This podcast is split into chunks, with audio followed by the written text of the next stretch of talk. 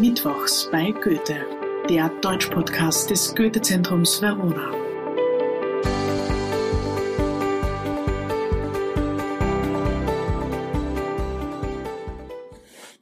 Hallo und herzlich willkommen zur ersten Folge der dritten Staffel Mittwochs bei Goethe.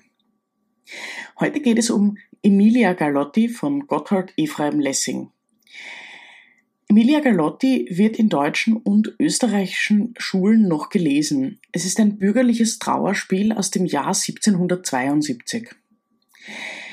Da fragt sich natürlich, warum lesen wir das eigentlich noch? Warum wird das in deutschen Schulen gelesen, fast 300 Jahre nachdem es geschrieben wurde? Und heute finden wir ein bisschen die Antwort darauf. Sehen wir uns zuerst die Zeit selbst an. Es ist das Zeitalter der Aufklärung. Das hat nichts mit sexueller Aufklärung zu tun. In diesem Kontext verwenden wir das Wort Aufklärung heute, aber es beschreibt eine Epoche, in der sich die Menschen verstärkt mit Themen wie Menschenrechten, Staatsphilosophie und Naturwissenschaften auseinandergesetzt haben. Oft wird die Aufklärung als Gegenstück zur Religion dargestellt, aber das ist nicht ganz richtig. Viele Priester waren Aufklärer und die meisten Aufklärer waren auch religiös. Also diese Grenzen verschwimmen immer viel mehr in der Geschichte, als das manchmal auf dem Papier den Anschein hat. Es ging vielmehr darum, die Welt, die Gott erschaffen hat, und davon ist man ausgegangen, abzubilden und ihre Schönheit zu erforschen. Für die Literatur der Zeit gilt dabei Folgendes. Es durften nicht mehr nur Könige und Prinzessinnen auf den Bühnen der Zeit stehen, sondern auch ganz sozusagen gewöhnliche Menschen aus dem Bürgertum. Dieser Trend wird sich in den kommenden Jahrhunderten verstärken. Wir haben das ja schon bei Johann Wolfgang von Goethe gesehen und dann um die Jahrhundertwende des 19. auf das 20. Jahrhundert natürlich noch einmal mehr. Im Theaterstück Emilia Galotti ist Emilia die Protagonistin. Sie stammt aus dem Bürgertum und soll den Grafen Abbiani heiraten. Doch auch der Prinz hat ein Auge auf sie geworfen. Er hat sich in ein Bild von ihr verliebt. Dieses Motiv kennen wir bereits aus Mozarts Die Zauberflöte. Deshalb geht der Prinz in die Kirche und flüstert Emilia während des Gebets Dinge zu, die die junge Frau schockieren. Sie flieht vor ihm, aber der Prinz lässt nicht locker. Er will die Kutsche des Grafen auf dem Weg zur Hochzeit überfallen. Dabei geht aber etwas schief und der Graf Appiani stirbt. Appiani ist eine Figur, zwischen Emilia und ihm ist es nicht die ganz große Leidenschaft, es ist natürlich eine arrangierte Ehe, aber die beiden verstehen sich sehr gut und Emilia möchte auch mit ihm verheiratet sein. Das bedeutet, es ist für sie eine große Katastrophe, dass er hier bei diesem Überfall ums Leben kommt. Emilia wird unterdessen auf das Lustschloss des Prinzen gebracht. Wieder besteht der Prinz darauf, sie heiraten zu wollen. Da taucht seine Verlobte, die Gräfin Orsina, auf, die das schönste Wortgefecht der deutschsprachigen Literatur austrägt. Diese Stelle ist wirklich ganz besonders schön. Gräfin Orsina ahnt, dass Emilia eigentlich von hier weg will und sie will sie auch mitnehmen, aber Emilia wartet zu diesem Zeitpunkt noch auf ihren Vater. Ähm, dementsprechend nimmt die Gräfin Orsina nur die Mutter, die mit Emilia mitgekommen ist, mit zurück in die Stadt und Emilia bleibt alleine auf diesem Lustschloss zurück. Ihr Vater erscheint dann auch und will mit dem Prinzen verhandeln. Aber durch eine Reihe unglücklicher Missverstände soll Emilia schließlich den Prinzen heiraten. Das will sie nicht, sie weigert sich und überredet ihren Vater, sie zu töten. So stirbt Emilia am Schluss des Stückes. Es stellt sich die Frage, warum lesen wir eine solche Geschichte heute noch? Auf den ersten Blick hat sie nichts mit unserer Lebensrealität zu tun.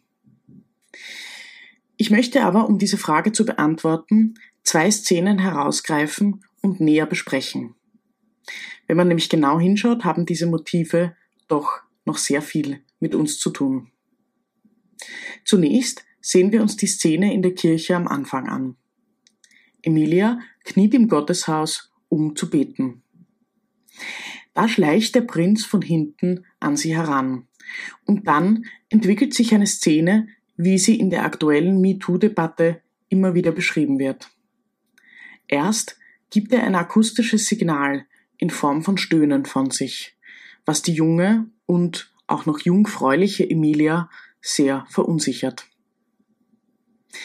Dann gesteht er ihr sozusagen seine Liebe, und mit diesem Begriff muss man sehr vorsichtig sein natürlich, aber ähm, hier folgt seine Argumentation der sogenannten Täter-Opfer-Umkehr. Er sagt nämlich, wenn du mich nicht liebst, wird es mir schlecht gehen. Wenn du heiratest, machst du mich ein Leben lang unglücklich. Das bedeutet, er setzt sie emotional unter Druck. Sie ist schuld an seinem Unglück, wenn sie heiratet. Eine ungeheure Aussage. Eine Aussage, die wir heute aus Beschreibungen toxischer Beziehungen sehr, sehr gut kennen.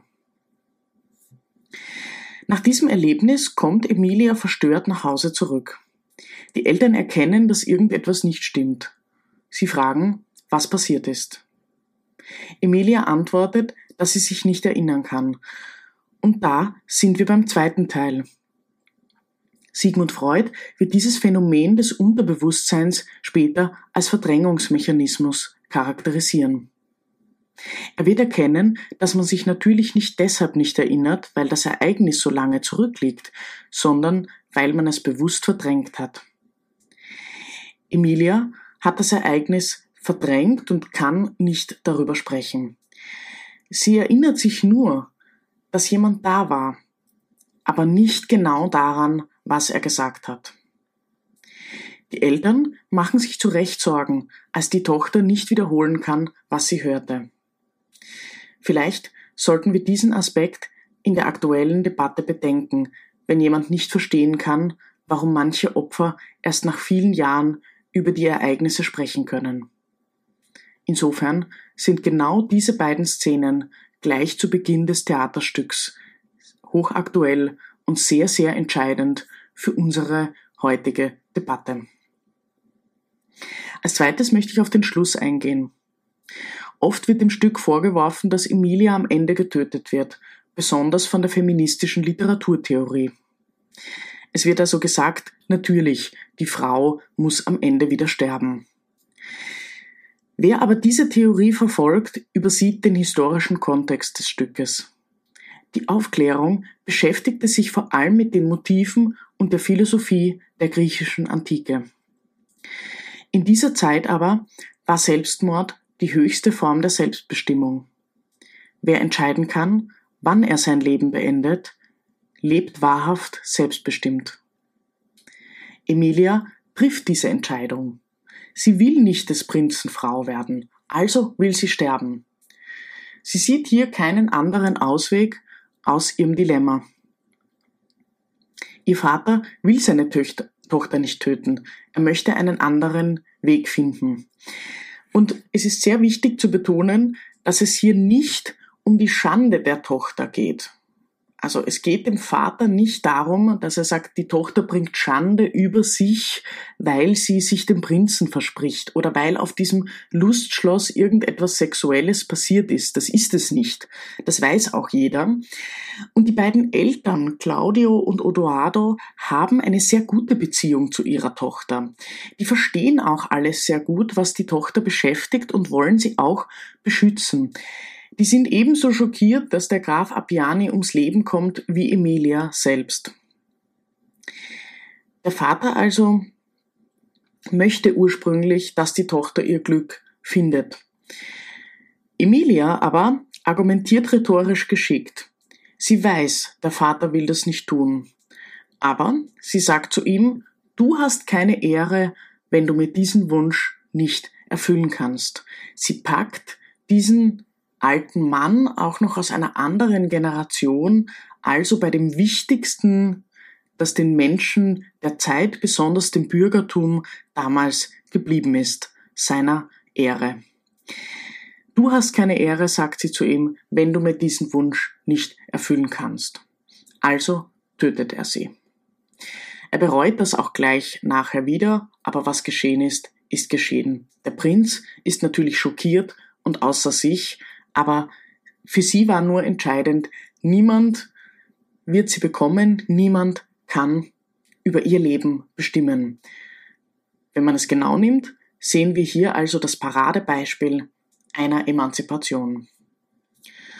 Gotthold Ephraim Lessing, der Autor, hat der Welt nicht nur dieses Stück geschenkt, sondern vor allem auch sein Werk Nathan der Weise, in dem es um die Versöhnung der drei monotheistischen Weltreligionen geht. Wir können sehen, seine Themen sind hochaktuell und wir können eine Menge von ihm lernen, auch wenn seine Stücke bereits über 200 Jahre alt sind. In diesem Sinne, bis zum nächsten Mal. Das war Mittwochs bei Goethe, der Deutsch-Podcast des Goethe-Zentrums Verona. Wir hören uns in zwei Wochen wieder. Ich freue mich schon. Bis dann.